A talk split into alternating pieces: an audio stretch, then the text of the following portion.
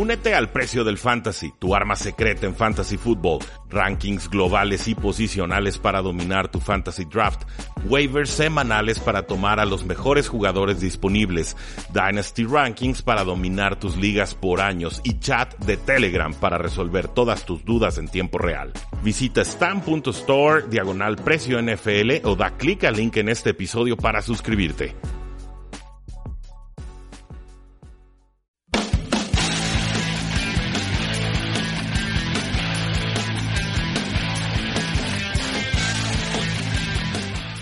Saludos a todos, bienvenidos a su programa 3 y fuera donde la NFL no termina y nosotros tampoco. Mi nombre es Rudy Jacinto, llevamos unos 5 años en el Radio Espectro Tapatío y lo hemos eh, hecho hablando de la NFL, del fútbol americano internacional, del fútbol americano nacional. Muchísimas gracias por acompañarnos en esta señal de Sinapsis Radio que se transmite en vivo de todos los martes de 8 a 9 de la noche en el Tecnológico de Monterrey Campus Guadalajara a través de la señal de Sinapsis Radio. Asimismo, doy un agradecimiento a nuestro productor Mario Uscanga, quien está en los controles eh, operativos. Y en lo que se digna abrir mi computadora con todas las notas que les habíamos preparado a todos ustedes. No olviden seguirnos en Facebook eh, como facebook.com diagonal 3 y fuera, en Twitter como arroba paradoja NFL, por supuesto nuestra página web 3 y fuera.com y el podcast también se pueden suscribir desde sus celulares a 3 y fuera NFL para que ahí reciban todos los programas exclusivos. Los lunes hablamos de los 10 temas o titulares más importantes que nos dejó la jornada anterior. Los martes hacemos este programa que también se sube en formato podcast. Los miércoles hablamos sobre las lesiones y las noticias eh, más importantes en toda la NFL. Y el jueves, bueno, hacemos una, una recapitulación, una idea de lo que va a suceder en el Thursday Night Football. Hacemos nuestra primera predicción de la siguiente eh, semana. Y de ahí en adelante, pues bueno, tenemos el viernes en el cual hacemos el resto de las predicciones, damos, hablamos de las apuestas, hablamos de eh, lesiones que hayan podido darse de último momento y con eso ustedes llegan listos para disfrutar la jornada NFL. Suscríbanse tres y fuera NFL, el podcast que los mantendrá informados sobre este maravilloso deporte. Y ahora sí, parece que ya está cooperando Microsoft eh, Word. Y con eso, pues damos inicio a nuestro análisis de lo que fue la semana 12 de acción NFL. Una semana eh, creo que más tranquila que en otras ocasiones. Sí hubo ciertos vuelos de, con emoción, pero creo que en líneas generales la semana se comportó eh, de forma moderada. Creo que no hubo grandes sobresaltos, salvo algunas actuaciones muy, muy destacadas, eh, pero sí hubo resultados con implicaciones muy fuertes para postemporada o rumbo a la postemporada, sobre todo porque ya se está terminando la temporada regular. Es la semana 12, la semana regular, o la temporada regular, perdón, termina en la semana 17. Entonces, eh, hay equipos que ya prácticamente están del otro lado, hay equipos que están de lleno en la pelea, hay equipos que están de afuera mirando hacia adentro, pero que con una combinación de resultados muy puntuales podrían colarse a la fiesta grande. Entonces no hay que despegarnos de lo que está sucediendo en la NFL, hay que estar muy atentos porque eh, prácticamente la mitad o un poco más de la NFL sigue en la contienda. Para mí el juego más importante con implicaciones de postemporada de la semana 12 fue la victoria de Seattle 30 a 27 contra las Panteras de Carolina, un partido en el que las Panteras jugaron con una defensiva de papel, no pudieron hacerle mucho a los Seattle Seahawks y también me pareció muy notorio ver todas las veces que las Panteras de Carolina fueron llegando a zona roja sin poder convertir. Eran incapaces de empujar el balón para conseguir seis puntos. Le dieron vida a un equipo muy peleonero de los Seattle Seahawks. Por ahí al final del partido también hubo una falla de Graham ganó de 52 yardas que resultó clave. No pudieron adelantarse en el marcador y con eso permitieron que los Seattle Seahawks tuvieran una última posición que ellos eh, sí llegaron a eh, convertir.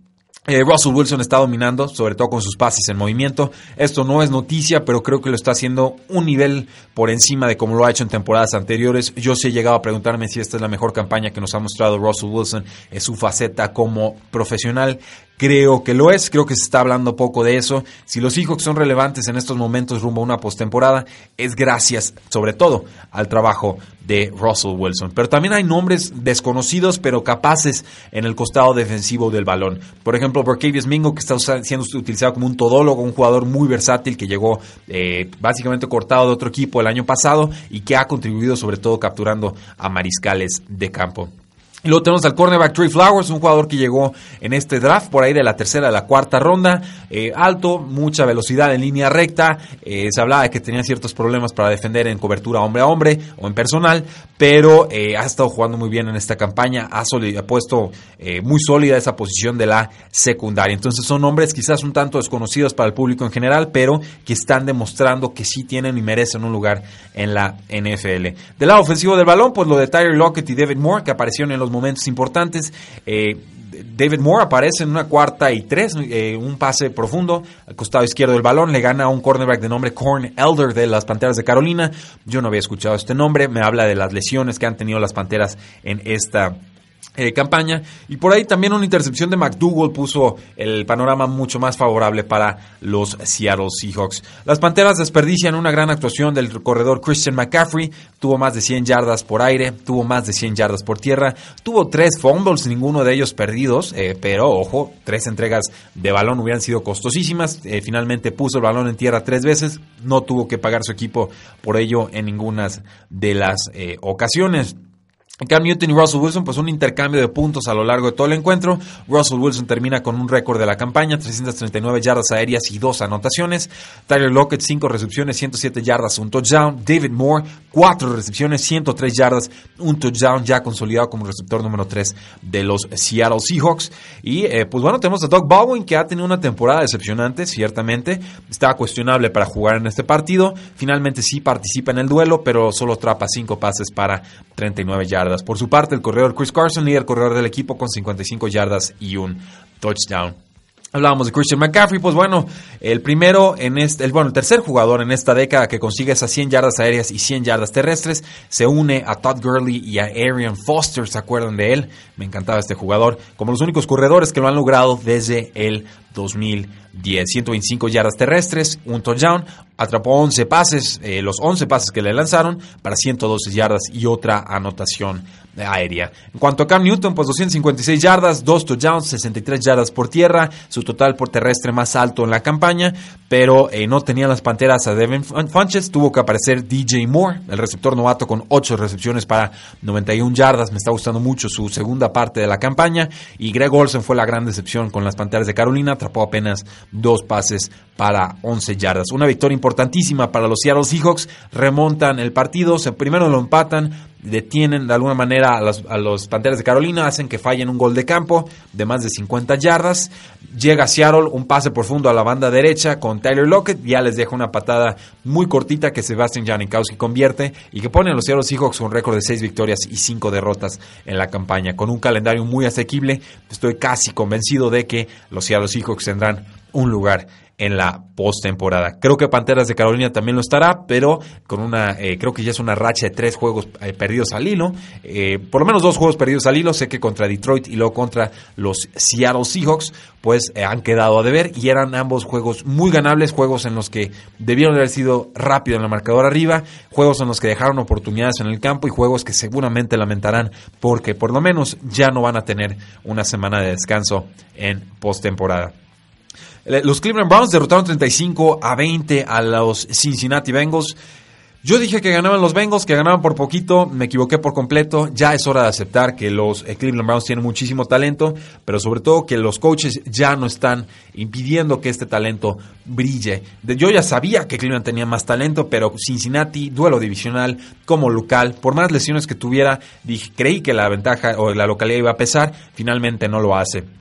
Hubo por ahí al inicio del partido una patada bloqueada a los Cincinnati Bengals. No jugaron con el receptor estrella AJ Green. Se ve que los Cleveland Browns se están divirtiendo. Creo que ese es un cambio de actitud muy notable. Les dijo su head coach eh, Greg Williams, un, personaje que a mí no me encanta, pero eh, que ciertamente le ha imprimido un estilo distinto al equipo, que todavía estaban en la pelea por la postemporada. Ahorita están a 1.5 juegos de colarse esa sexta posición en la AFC y jugársela en la postemporada. Y además su calendario es casi contra puros equipos de postemporada o de teórica postemporada, así que una victoria de ellos valdría doble porque impide que sus rivales se adelanten en la tabla. Están usando formaciones exóticas, formaciones como la Wishbone, formaciones con tres corredores. Eh, yo ni siquiera sabía que los Cleveland Browns tenían tres corredores. No me sé ni el nombre del tercer corredor, pero imagínense ser el tercer corredor de los Cleveland Browns y que de repente te diga, muchacho, vas al campo. Y además vas al campo con Nick Chubb, el corredor superestrella novato. Y además vas al campo con Duke Johnson, el otro receptor que es fantástico, eludiendo a, a defensores y atrapando pases desde el backfield. ¿Cómo no mantenerte motivado como jugador si te están diciendo eres el corredor número 3 y aunque no hay adelante de ti, vas a participar y lo vas a hacer de forma importante. Me gusta que mantengan involucrados a todos los jugadores que están en el roster. En cuanto a Baker Mayfield, pues lleva prácticamente cinco juegos encendido, en fuego. Este, su receptor favorito es el receptor abierto. No se casa con ningún jugador. Y si no me creen, pregúntenle a Javis Landry, que fue una decepción en este partido. Atrapó apenas 3 de 5 pases para 30 eh, yardas. Por ahí hubo un touchdown de Nick Chubb en territorio corto. Y después un touchdown loquísimo. Atrapa un balón alrededor de un defensor. Eh, tomen eso. Eh, según esto, muchos scouts que se dicen profesionales de la NFL decían que Nick Chubb no sabía atrapar pases porque no lo hizo mucho en colegial, eh, omitieron que era compañero de Sonny Michel, que era muy bueno, mejor quizás atrapando pases desde el backfield, pero eh, las jugadas que yo vi en Nick Chubb en colegial me decían que él sabía atrapar pases, eso para mí no era una preocupación y me da mucho, mucho gusto que el jugador les esté callando la boca a esos susodichos scouts. Eh, en una intercepción de Demarius Randall, obviamente le entrega el balón a Hugh Jackson, su ex head coach, ahora asesor no sé bien de qué, de los Cincinnati Bengals, contratado recientemente. En vez de tratar de conseguir yardas extras, sale de la banda, le entrega el balón a Hugh Jackson, como diciéndole, gracias por irte, este balón va para ti. Hugh Jackson le recibe el balón y le da como un golpecito en el casco. Eh, creo que no supo bien cómo, cómo reaccionar, pero pues bueno, ahí queda eso. Los Cleveland Browns se adelantan 28 a 0 en este encuentro. Cincinnati se alcanza a acercar 35 a 20. Eh, un gol de campo les, hasta les pega en el poste. Eh, nada le salió bien a los Cincinnati Bengals. En verdad fue una tarde muy asiaga y fea para eh, ellos. En cuanto a Miles Garrett, el, defensive end de segundo año, tomado en primero global del draft 2017, pues ya estaba aterrorizando al liniero ofensivo Ogbuye. Eh, vi que tuvo varias salidas en falso porque se quería adelantar al jugador, se le metió en la cabeza por completo eh, Miles Garrett a este liniero ofensivo. Jugó muy bien Baker Mayfield, insisto, Tuvo 258 yardas y un récord en su carrera, cuatro pases de touchdown. Decíamos Jarvis Landry la decepción, no ha superado las 50 yardas en un mes. El ala cerrada David Njoku salió de su mala rachita, consigue cinco recepciones, 63 yardas y un touchdown. Y eh, estuvo chistoso ese touchdown. David Njoku salta como 5 yardas antes de llegar a la zona de anotación, lo detienen como 5 yardas antes de la zona de anotación. Y llegan todos los compañeros y lo empiezan a empujar. Y los comentaristas se sorprendieron de que finalmente la jugada terminara en anotación.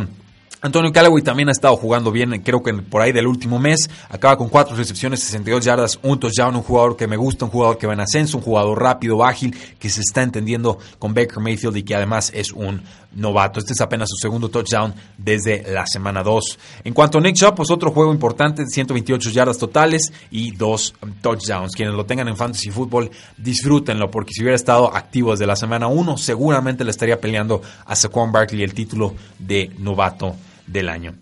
Del lado de los Cincinnati Bengals, pues perdieron al coreback Andy Dalton a la mitad del partido, lesión de, de, pulgar, fuera el resto de la campaña, lo platicamos un poco más el día de mañana, no estaba AJ Green, tuvo que ser Tyler Boyd, quien tuviera varias recepciones impresionantes, siete recepciones, 85 yardas, un touchdown.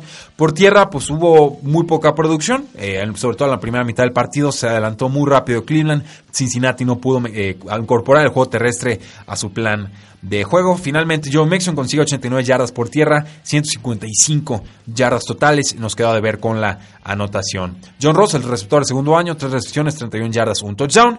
Tercer touchdown en tercer juego consecutivo. Bien por él. Y eh, pues bueno, Marvin Lewis había dicho que Andy Dalton se iba a someter a, más estudios médicos, ya trascendió la información. Andy Dalton fuera el resto de la campaña, tuvo que entrar Jeff Driscoll, un quarterback suplente que lo está viendo descrito como una especie de Josh Allen, como el quarterback novato de los Buffalo Bills, pero con menor talento. Eh, hagan de ese comentario, de ese análisis lo que gusten. No creo que Cincinnati cambie mucho de Andy Dalton a Jeff Driscoll, pero ciertamente la temporada de Cincinnati ya eh, es, es una para el olvido. Nos dice Rogelio Álvarez González, gracias por estar en el programa. Sería un gran logro que terminando con una temporada 0 y 16 llegues a postemporada, ¿no crees? Sí, sería un cambio de cara eh, fantástico para los Cleveland Browns. Estarían eh, quizás un año adelante de lo que yo esperaba que estuvieran mejorando. Eh, sí, esperaba que tuvieran quizás unas 4, 5, 6 victorias, pero colarse a postemporada tan rápido con los Ravens que los veían mejorcitos, con los Bengals que se veían bastante capaces y así estuvieron el primer mes, yo sinceramente eh, no lo veía, sí sería muy, muy meritorio y sobre todo me daría mucho gusto porque es un roster muy, muy joven, porque ya no está Hugh Jackson, y porque en líneas generales están haciendo bien las cosas. De todas formas, yo espero que esto no convenza a los, al general manager John Dorsey de no hacer un cambio de head coach. Yo creo que hay muchas mejores opciones en el mercado que Greg Williams. Creo que el resultado eh, puede ser aún mejor si consiguen un coach estilo Sean McVay, un coach con una mentalidad más ofensiva, con más juventud, con más vanguardia, con más visión analítica. Creo que eso le sentaría muy bien a este equipo. Y hay muchos candidatos. Si gustan, el día de mañana platicamos sobre varios que están en la terna. Eh, otro duelo que pues, tendrá implicaciones de postemporada fue el de los Indianapolis Colts, que eh, vencieron 27 a 24, pero con una remontada bastante impresionante en esta semana. Lo de Eric Ebron ya es absurdo. es un jugador que eh, tiene manos de sartén, pero con Andrew Locke pues ya ha atrapado 12 touchdowns o consiguió 12 touchdowns en esta campaña. es la, la ofensiva en zona roja del equipo. Claramente hay juegos en los que no va a cumplir, los targets se quedan a deber, pero es un jugador muy importante, una gran adquisición en agencia libre. Se me acaban los argumentos para criticarlo, sinceramente, por lo menos en lo que resta de esta eh, campaña. Eh, hay una química perfecta ya entre Andrew Locke y T.Y. Hilton. Ya se ve como esa mancuerna de temporadas anteriores. Segundo partido de T.Y. Hilton con más de 100 yardas de forma eh, consecutiva. Lo ha hecho en los últimos dos encuentros. Hay una jugada en la que Andrew Locke atrapa un pase en cuarta y uno. La, la atrapa, lo hace bien. Se lleva un trancazo un, guamazo de esos que, te duelen a través del, televisor. Y es la segunda jugada de recepción que le lanzan a Andrew Locke en esta campaña. Yo no sé si el equipo no se acuerda, pero Andrew Locke estuvo fuera como un año y medio por una lesión de hombro. ¿Cuál es la necesidad de estarle lanzando pases a tu mariscal de campo?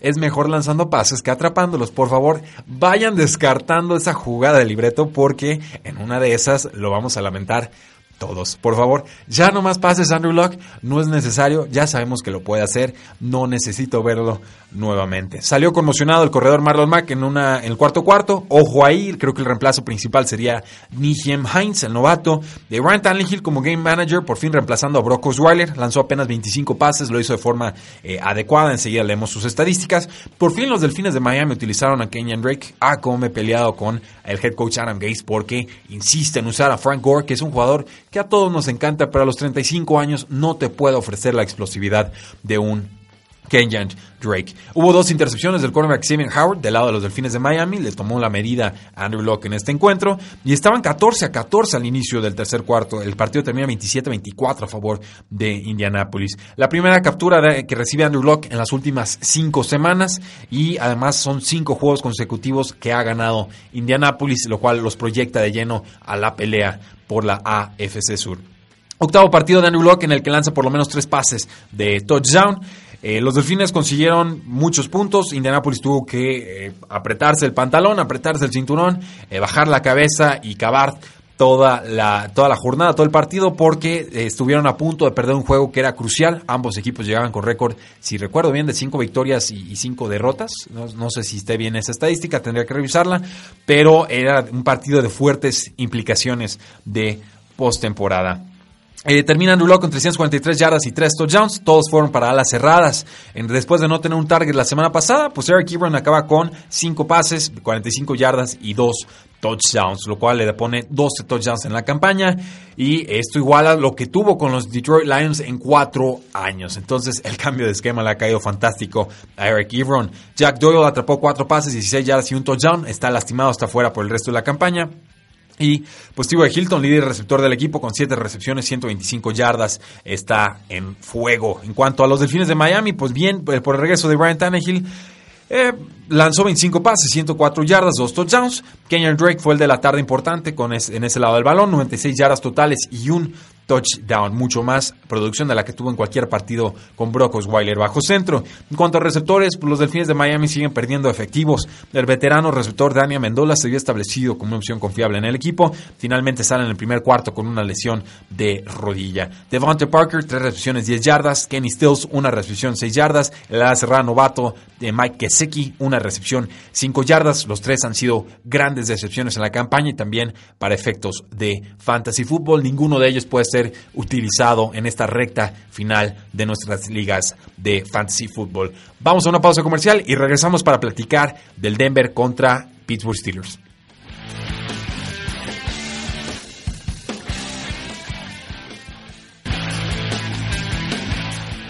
Regresamos a Tres y Fuera, el programa donde la NFL no termina y nosotros tampoco. Nos toca hablar del partido entre los Denver Broncos y los Pittsburgh Steelers. Un partido en el que Pittsburgh visitaba Mile High, esta muy complicada eh, zona, muy complicada ciudad, sobre todo por la altura y sobre todo porque Denver le ha tenido tomada la medida a los Pittsburgh Steelers en temporadas recientes. Le costó mucho eh, anotar a Pittsburgh, le pasó algo muy similar a lo que le pasó a las Panteras de Carolina.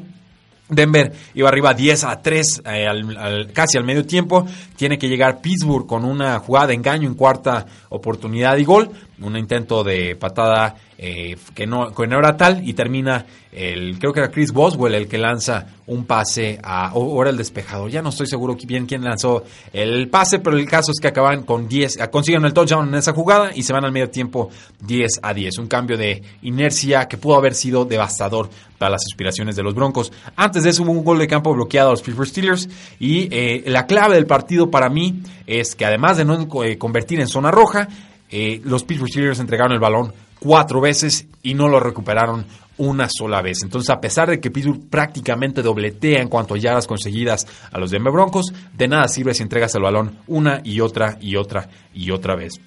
Una intercepción clave de Big Ben cuando iban arriba a los Pittsburgh Steelers 17 a 10. Ahí creo que se reenganchan en el partido los Denver Broncos. Antes de eso, un fumble de la ala cerrada Xavier Grimble, la jugada más estúpida que van a ver en esta temporada. Un pase de como 70, 80, 90 yardas. El jugador solo, solo, solo corriendo hacia la izquierda. No había defensor a las 20 yardas a la redonda. Finalmente, casi línea de, de anotación. Lo alcanza un jugador de los Denver Broncos. Medio lo alcanza a taclear. Xavier Grimble suelta el balón, le bota en el cuerpo, se sale por la zona de anotación. Y esto, damas y caballeros, significa que los Denver Broncos recuperaban el balón en la yarda 20. Algo idéntico a lo que le pasó a Austin Stephen Jenkins, entonces a la cerrada de los Jets de Nueva York en su duelo contra los Patriotas de Nueva Inglaterra en la temporada 2017. Un error crítico, un error imperdonable, un error que le termina costando, creo que a la larga, el partido a los Pittsburgh Steelers. También hubo un fumble importante de James Conner cuando estaban acercándose a zona roja a los Pittsburgh Steelers. Creo que esto fue en el tercer cuarto. En cuanto al, a los Denver Broncos, me pareció que Case Keenum, el quarterback de los Denver Broncos, jugó de forma eh, muy similar a como lo hacía con los vikingos de Minnesota. Creo que por fin vimos un partido de ese calibre. ¿A qué me refiero con esto? Eh, se distinguió la temporada pasada por comprar uno o dos segundos más en el bolsillo. No, su línea ofensiva con los vikingos no era buena, su línea ofensiva con los Denver Broncos creo que en líneas generales tampoco lo es. Creo que las trincheras estuvieron ganando los Pittsburgh Steelers a la ofensiva y a la defensiva, pero que la habilidad de Case Keenum, muy, con mucha confianza y muy seguro en sus pases en este partido, le, le permite conseguir las yardas y las jugadas necesarias para sacar adelante el encuentro. Creo que respondió bien pasando el balón cuando la presión era inminente en cada una de esas presiones de los Pittsburgh Steelers.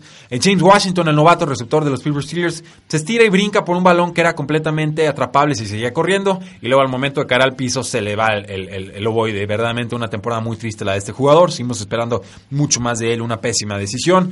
Y eh, hubo algo de cobertura extra Antonio Brown, tuvieron que aparecer otros jugadores de los Pittsburgh Steelers. Eh, lo hace Juju Smith-Schuster con un touchdown de 97 yardas, con 13 recepciones, con 189 yardas totales en 17 targets. Antonio Brown, para hacer un juego malo, no estuvo tan malo. 9 pases atrapados a 67 yardas. James Conner, calladito. Además de su fumble, tuvo 95 yardas totales. Big Ben interceptado dos veces. Steelers perdieron un par de fumbles. Y Big Ben acaba con un, récord en la campaña: 462 yardas y apenas un touchdown. Ese pase de 97 yardas a Juju Smith-Schuster casi era un safety que habían conseguido los Denver Broncos. Acaba convirtiéndose en un touchdown en el costado contrario del campo.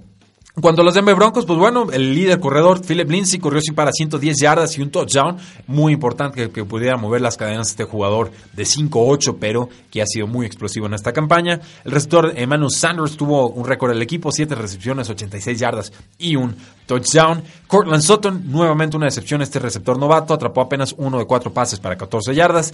Case Keenum, 197 yardas y dos touchdowns. Eh, perdieron a sus dos alas cerradas en este partido, uno por equipo. Vance McDonald, lesión de cadera. Jeff Herman, una lesión de espalda. Ambos tuvieron que retirarse, no pudieron volver al encuentro. Gran victoria de los Denver Broncos que los mantienen en la pelea por eh, un lugar de comodín en la postemporada. Pero Pittsburgh Steelers cede con esta derrota una posición importante a los Patriots de Nueva Inglaterra, que en estos momentos ya son el segundo equipo sembrado de la AFC. Creo que eh, con el calendario tan complicado que tiene Pittsburgh van a estar lamentando este resultado cuando llegue enero.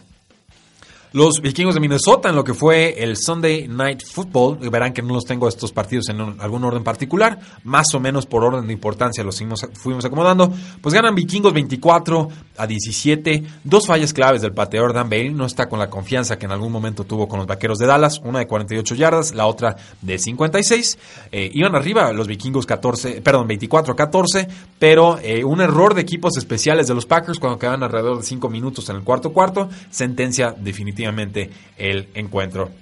Eh, un despeje, bota el balón, le pega a un jugador de los Packers. Habían cinco jugadores por alrededor. Una muy mala receta para ganar partidos. Y después, pues bueno, los Packers, eh, los vikingos de Minnesota en esa serie ofensiva no convierten en cuarta y dos. Le entran el balón a los Packers, pero ya era muy poco, muy tarde. A anotar la lesión del cornerback Xavier Rhodes, se le levanta de una jugada, eh, no sabemos todavía la gravedad. Fue un juego cerrado al principio del encuentro, se adelantan los Packers, eh, los Packers fueron sumando errores, los vikingos jugaron de forma suficientemente segura. Aaron Rodgers encontró a Devante Adams en un touchdown de 15 yardas para abrir el marcador. Vikingos responde con un touchdown de 26 yardas por aire de Dalvin Cook.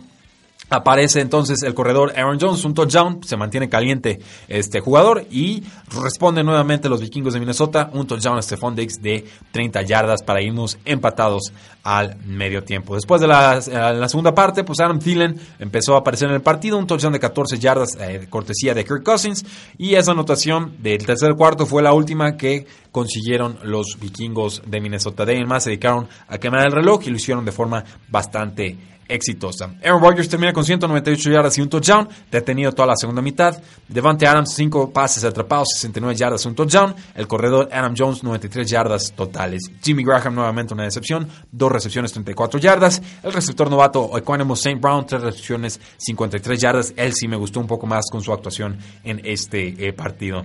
Eh, nuevamente, eh, los vikingos de Minnesota le hicieron daño a la defensiva de los Packers. Kirk Cousins atrapa, lanza 342 yardas y 3 touchdowns mientras que Stephon Dex consigue 77 yardas y una anotación. Aaron Thielen 125 yardas y otra anotación. Reaparece el cerrada Cal Rudolph, 7 recepciones, 63 yardas, y a pesar de que tuvo un touchdown tempranero de Alvin Cook, desapareció el resto del encuentro con apenas 29 yardas terrestres en 10 acarreos, compensado de alguna manera con sus 3 recepciones, 47 yardas y un touchdown. Con esto, los Packers están prácticamente eliminados de la postemporada, seguramente despedirán a Mike McCarthy por fin, y Vikingos de Minnesota, a pesar de que todavía tiene un calendario complicado, sigue en la pelea por eh, postemporada.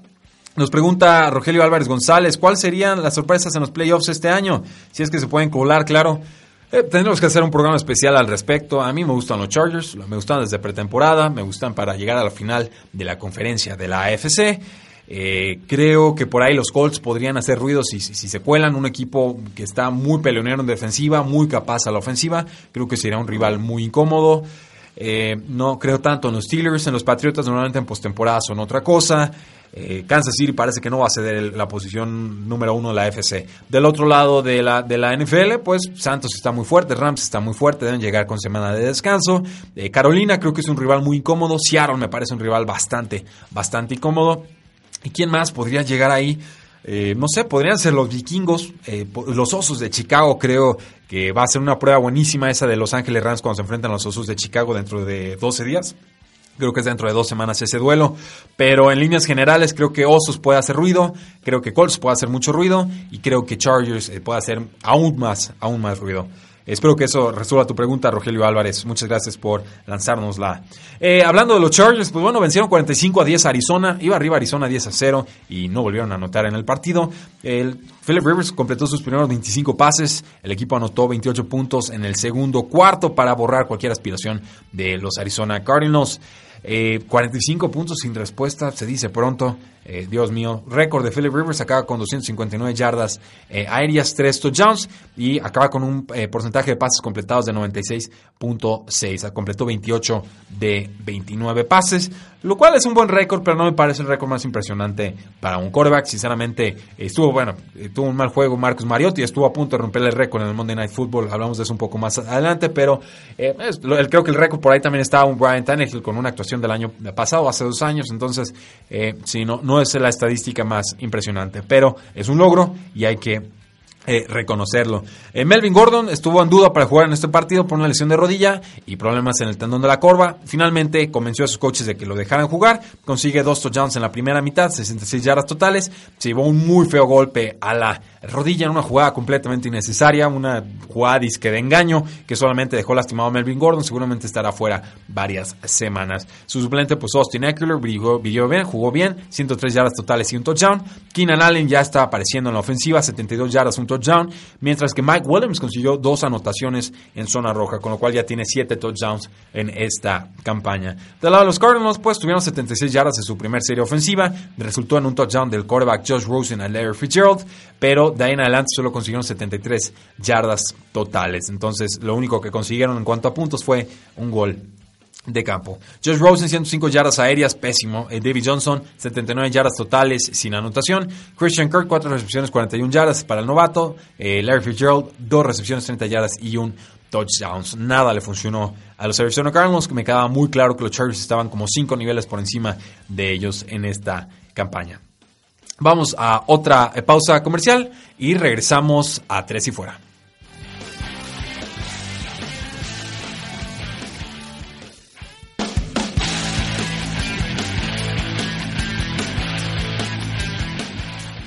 Último bloque de tres y fuera, seguimos platicando sobre todo lo que sucedió en la semana 12 de acción eh, NFL y lo hacemos hablando del partido entre los Baltimore Ravens y los Oakland Raiders, un partido en el que Oakland pierde 17 a 34. Me sorprendió que el juego estuviera tan reñido al principio del partido. Eh, los Ravens se fueron con una ventaja de 13 a 10 al medio tiempo. Lamar Jackson tuvo su segunda actuación y a diferencia del primer partido, aquí sí le dijeron en la primera mitad, hoy sabes qué, eh, ya deja de correr, empieza a pasar el balón y eh, pues bueno, vimos que los resultados eran intermitentes por momentos.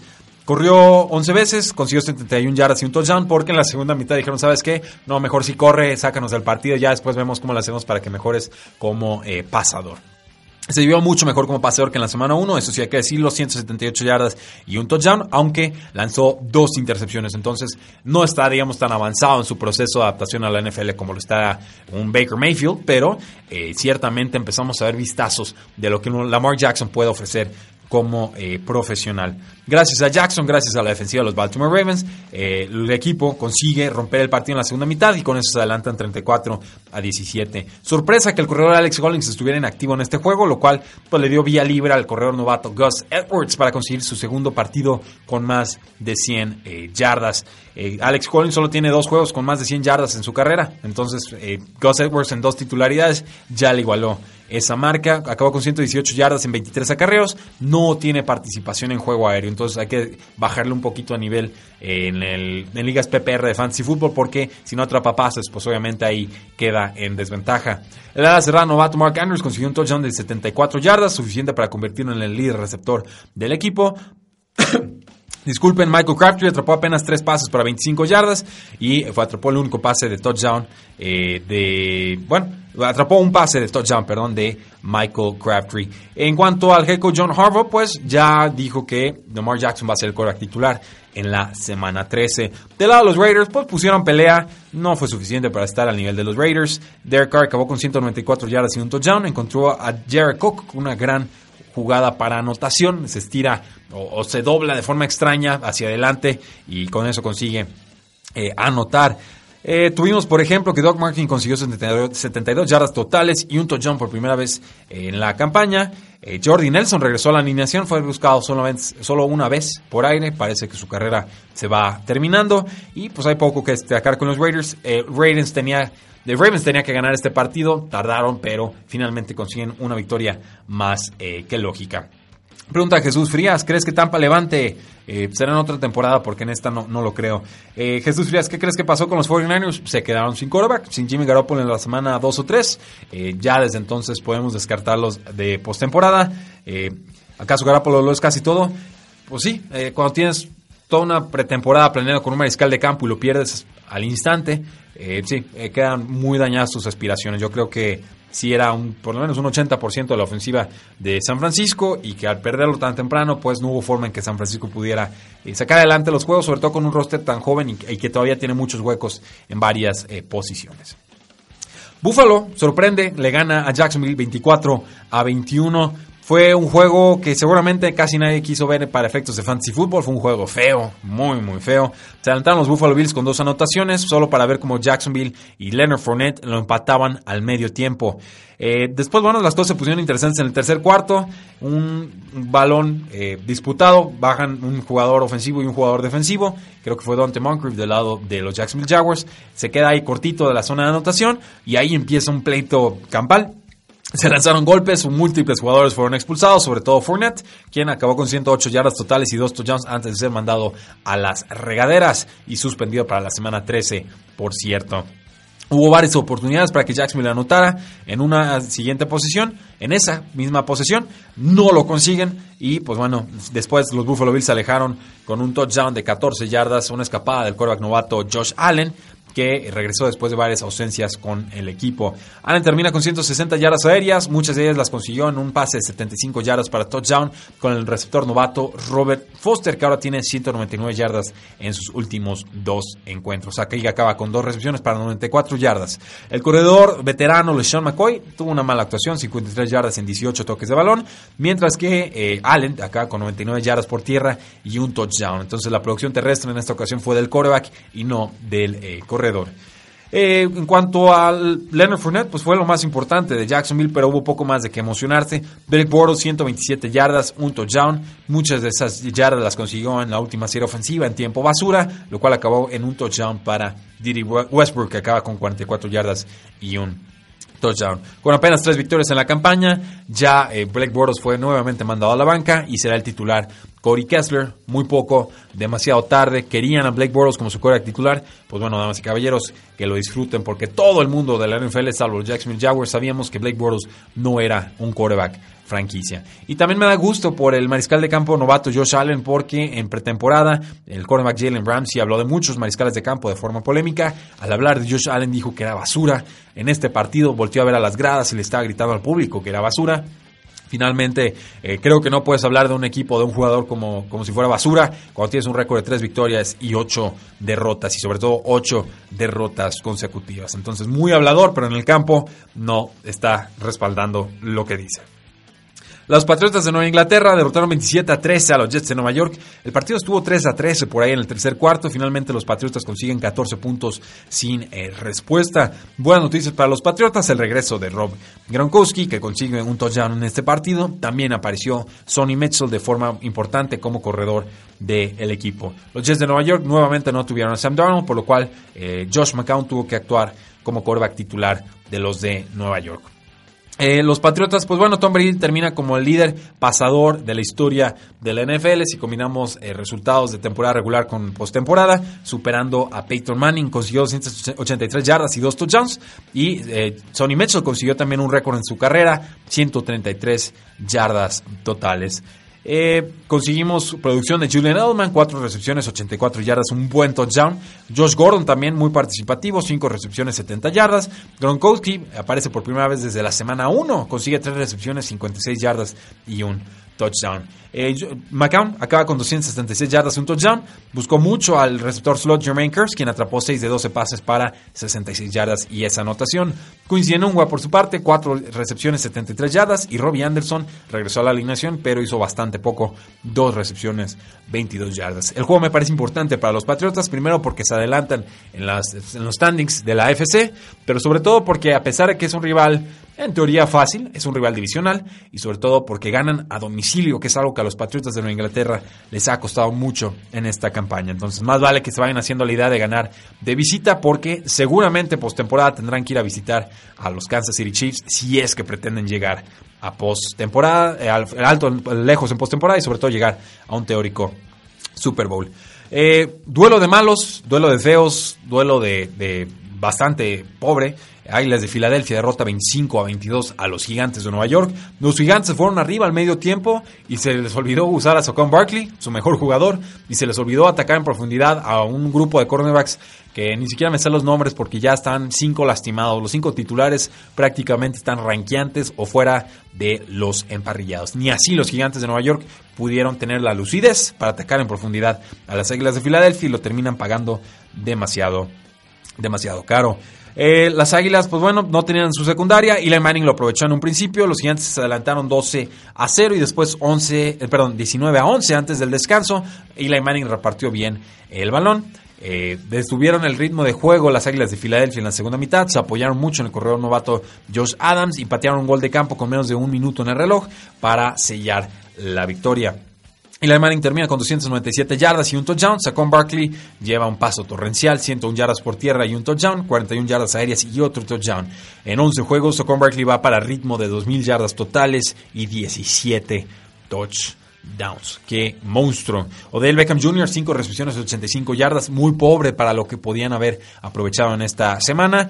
Eh, Sterling Shepard, 4 recepciones de 37 yardas, gran decepción. Evan Engram sufrió una lesión de eh, tendón de la corva en los calentamientos, no jugó. Los gigantes no le avisaron a nadie. Muchas gracias, canijos, cabrones. Para efectos de fantasy football arruinaron muchísimas semanas, pero eh, el karma existe y ahí lo pagaron con una derrota. A ver si ya van reportando sus lesiones a tiempo, canijos. Y en cuanto a las Águilas de Filadelfia, Carson Wentz 236 yardas y un touchdown.